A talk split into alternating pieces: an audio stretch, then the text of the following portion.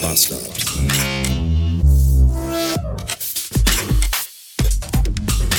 Guten Morgen und willkommen von der holländischen Grenze, an der ich heute unter dem Wegs bin. Sehr ländlich, sehr dörflich heute das alles hier, aber auch hier muss man sich mal hin verirren. Es sind Ortschaften, wo viele Kinder, wo, wo die Eltern vieler Kinder Geschwister sind und der Stammbaum kreisförmig verläuft. Und wo mich die Leute, wenn sie sehen, dass ich ein Münchner Kennzeichen habe, angucken, als wenn sie sagen wollen, wer ist der Fremde hier im Ort? Er soll verschwinden. Ich werde unseren Schamanen holen, er wird wissen, was zu tun ist. Ah ja, Fackeln und Mistgabeln. So werden wir der fremden Bedrohung Herr. ja, und dann äh, gehe ich auch nur in die Geschäfte rein, mache schnell mal ein Foto und fahre auch ganz schnell wieder. Die meisten, die wollen, die hier haben die Leute, die haben wirklich, hier hat wirklich niemand Lust auf mich. Das ist interessant, aber gleichzeitig auch traurig, irritierend und befremdlich. Aber wir fahren mal weiter. Vielleicht wird es ja auch noch, weil es ist ja auch noch die eine oder andere größere Stadt, Häuseransammlung, liegt ja noch auf dem einen oder dem anderen Weg. Bis später.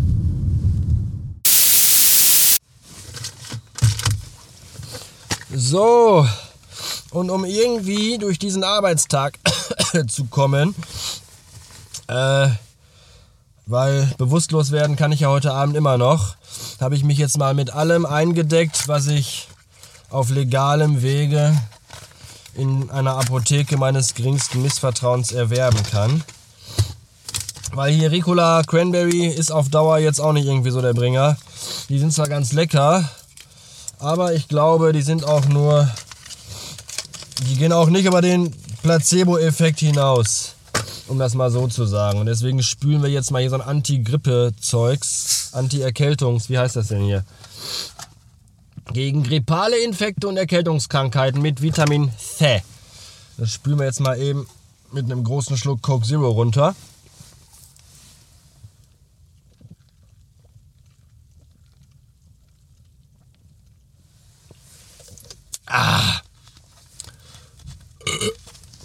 Und dann haben wir hier noch Nasenspray, Nasenduo. Das dynamische Nasenduo. Okay. Aber mal gucken, was das kann.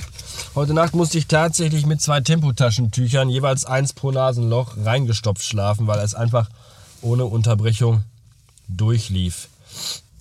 So, mal gucken wir mal hier. Oh. Oh. Oh. Mm. Oh. Oh.